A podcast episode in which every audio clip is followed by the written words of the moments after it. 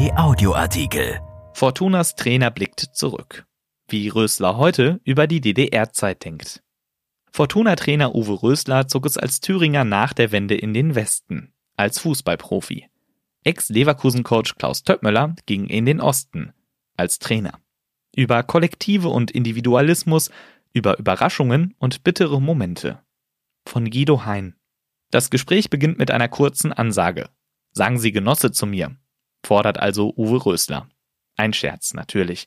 Einer jedoch, der direkt das Tor öffnet in eine Zeit, die längst der Vergangenheit angehört, in den Köpfen der Deutschen aber verankert ist. Rösler hat einen unverstellten Blick darauf. Geboren in der Skathochburg Altenburg, tief im Osten Thüringens, möchte er die Zeit vor der Zeitenwende in keinster Weise missen. Sie ist ein großer Teil von ihm, ein wichtiger. Und er ist froh, die Erfahrung gesammelt zu haben, dass, Zitat, ich in zwei unterschiedlichen politischen Systemen leben konnte. Im ersten hat er sich offenbar vortrefflich zurechtgefunden. Sein Talent als Fußballer half ihm auf seinem Weg. Das Sportfördersystem der DDR ebenfalls. Es war genau das richtige Fundament für den heute 51-Jährigen, seinen Entwicklungsprozess voranzutreiben. Als Sportler, aber auch als Mensch. Ohne diese Ausbildung, sagt er heute, wäre er nicht dort, wo ich als Spieler gelandet bin oder dort, wo ich jetzt als Trainer bin. In diesem System, das als Ziel vorsah, den Erfolg des Sozialismus auf sportlicher Ebene vor der Weltöffentlichkeit zu demonstrieren, dort sind meine Wurzeln, dort wurden die Grundlagen gelegt, sagt Rösler. Dafür sei er sehr dankbar, aber man müsse das auch differenziert betrachten. Als Parteigenosse, das stellt der damalige DDR-Nationalspieler und heutige Trainer des Fußball-Zweitligisten Fortuna Düsseldorf klar, nein, als solcher lässt er sich nicht hinstellen. Gleichwohl sei er einer, der, Zitat, nicht vergisst, wo er herkommt. Es war ja damals nicht alles schlecht im Osten. An der Politik zeigte er nie ein sonderliches Interesse, wohl aber daran, sich stetig zu verbessern. Er wollte nur eines, der bestmögliche Fußballer werden, der ich werden kann. Rösler, der sich in der DDR als Privilegierten wahrnimmt, schwärmt von, Zitat, diesem Weg als Leistungssportler über dieses Förderungssystem junger Leute, das damals beispiellos war. Und legt nach, dass die DDR bei Olympischen Spielen so viele Goldmedaillen gewonnen habe, das sei nicht nur dem Doping geschuldet, das war, Zitat, systematische Trainingsarbeit, Philosophie, Kadersichtung. Er hat seinen Weg gemacht. Nicht immer geradlinig. Früh wurde er zum ersten FC Lok Leipzig delegiert. Weiter ging es zum Stadtrivalen Chemie, 1. FC Magdeburg und Dynamo Dresden, schließlich in den Westen zum 1. FC Nürnberg und dem 1. FC Kaiserslautern, zwischendurch nach England, unter anderem Manchester City, später nach Norwegen zum Lillestrøm SK. In die andere Richtung machte sich in der Wendezeit Klaus Toppmöller auf, gen Osten. Neuland für einen wie ihn, aufgewachsen in Rivenich, tief im Südwesten der Republik. Ein Abenteuer für den früheren BRD-Nationalspieler, eine Kaiserslautern-Ikone. Es waren seine Freunde, die dem damals arbeitslosen Trainer Anfang der 90er Jahre rieten, sich doch mal im anderen Teil des einst geteilten Landes umzusehen. Gerade frisch am Knie operiert, machte er sich auf, vor 30 Jahren.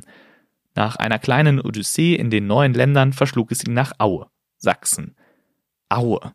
Er wurde, sagt er heute, herzlich empfangen. Zitat, und Sie wissen ja, die Sachsen sind gute Skatspieler. Das trifft auch auf ihn zu. Sie näherten sich schnell an, der Wessi und die Ossis. Die Karten flogen nur so über den Tisch. Dass dabei Gespräche über den Fußball nicht zu kurz kamen, war klar. Einige schlechte Ergebnisse hatte Wiesmuth damals eingefahren, also ein neuer Trainer sollte her, Topmüller. Die Zusage kam dann nach einigen Bierchen, wie sich der heute 69-Jährige erinnert. Er sagt zu, das Kommando bis zur Winterpause zu übernehmen. Dabei blieb es nicht. Denn er hatte ja Spaß.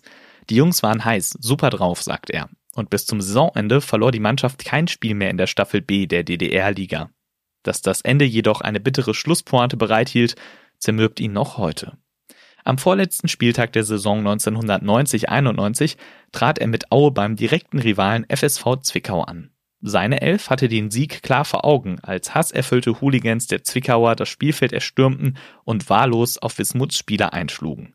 Drei meiner Spieler mussten ins Krankenhaus, erzählt Topmöller, noch immer voller Entsetzen. Die Partie wurde nach dem Abbruch zwar mit 4 zu 1 für sein Team gewertet, am letzten Spieltag aber kam es zum Fernduell der dezimierten Veilchen mit Zwickau. Ein 4 zu 1 Sieg gegen Weimar half nicht. Da der FSV, der nach einem Urteil des Verbandes NOFV zur letzten Partie antreten durfte, gleich mit 9 zu 0 gewann und dank des um einen Treffer besseren Torverhältnisses in die Aufstiegsrunde zur gesamtdeutschen zweiten Bundesliga kam. Kali Vera Tiefenort schießt es aus Topmöller heraus, das werde er nie vergessen, so hieß der Zwickauer Gegner. Ihm kamen die Tränen. Er wollte, Zitat, mit Fußball nichts mehr zu tun haben. So eine Ungerechtigkeit.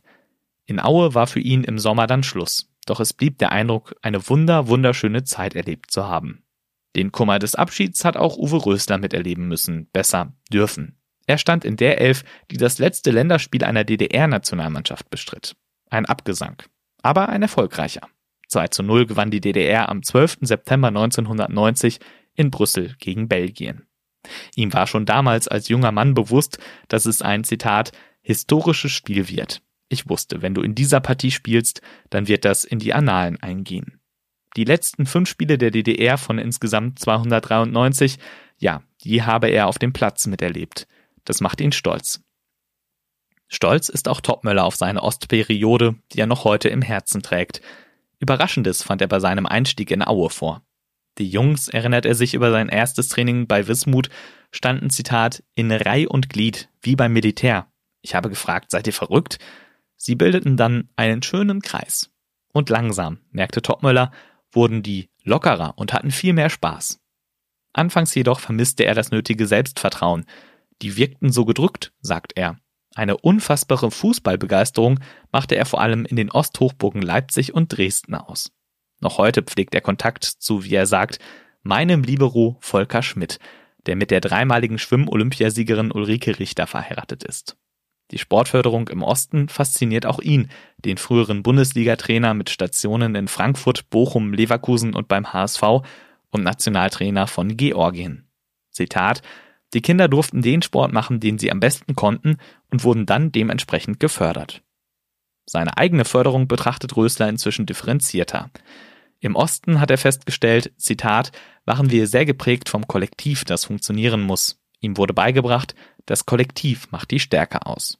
Wörtlich, im Osten wurde damals nicht so viel Wert gelegt auf Individualismus.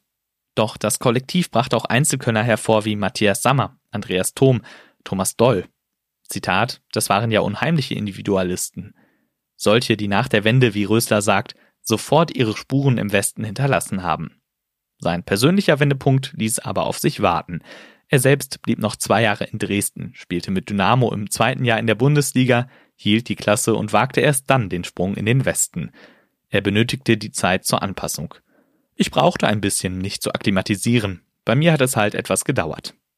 Sein Trainer damals bei Dynamo schlug sofort ein. Helmut Schulte, ein Westdeutscher. Rösters Profikarriere führte über Manchester, wo er bei City zum Fanliebling aufstieg und später in die Hall of Fame aufgenommen wurde, bis in die norwegische Heimat seiner Frau.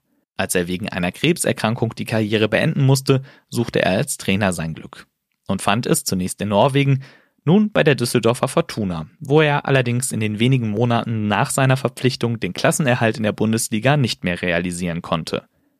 Profi in der Bundesliga, Profi in England, Trainer in der Bundesliga.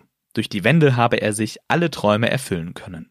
Nur ein Einsatz in der Nachwende-Nationalmannschaft blieb ihm verwehrt, obschon er vom damaligen Trainer Berti Vogts zweimal zu Lehrgängen eingeladen wurde. In einem sind sich beide Trainer einig. Bedauerlich finden sie es, dass die meisten Ostvereine von der großen bundesdeutschen Bühne verschwunden sind. Rösler sagt, die BRD war Weltmeister geworden, 1990. Die Ausgangsposition war unglaublich schwierig für die ostdeutschen Vereine. Diese Vereine hätte man nicht sich selbst überlassen dürfen. Von heute auf morgen wurde ja ein komplett anderes System eingeführt. Den Clubs hätte man helfen müssen, nicht mit Geld, sondern mit Know-how, mit Fürsorge, mit Infrastruktur. Hilfe zur Selbsthilfe also. Zitat, diese Phase kann man nicht in 10 oder 20 Jahren wieder gut machen. Dank gestiegener finanzieller Möglichkeiten aufgrund von Sponsorengeldern werden diese Clubs auf Dauer den Anschluss schaffen, wenn sie gute Arbeit leisten, sagt Rösler. Gleichwohl sagt er auch, es hätte gar nicht dazu kommen dürfen, was in den vergangenen 30 Jahren mit vielen Clubs passiert ist. Das findet auch Topmöller. Noch sind der Rivenicher, dessen Sohn Dino inzwischen bei Champions League Teilnehmer RB Leipzig als Co-Trainer fungiert, und Rösler keine Skatbrüder. Kann ja noch kommen. Verfolgt hat der Ex-Stürmer den Werdegang des anderen Ex-Stürmers aber immer. Rösler mache einen unheimlich netten, intelligenten Eindruck. Gefreut hat Topmöller vor allem dessen Erfolg in England und in Düsseldorf hat er ebenfalls gute Arbeit abgeliefert, sagt er. Auch sein selbstbewusstes Auftreten imponiert ihm. Ostdeutsche und Selbstbewusstsein, die Zeiten haben sich geändert. Man sagt ja auch nicht mehr Ossi und Wessi, betont Topmöller. Wir sind alle Deutsche. Und eines steht für ihn schon seit 30 Jahren fest, mindestens. Ich liebe die Ostdeutschen. Willkommen, Herr Genosse. Erschienen in der Rheinischen Post vom 3. Oktober 2020 und bei RP Online. RP Audioartikel. Ein Angebot von RP Plus.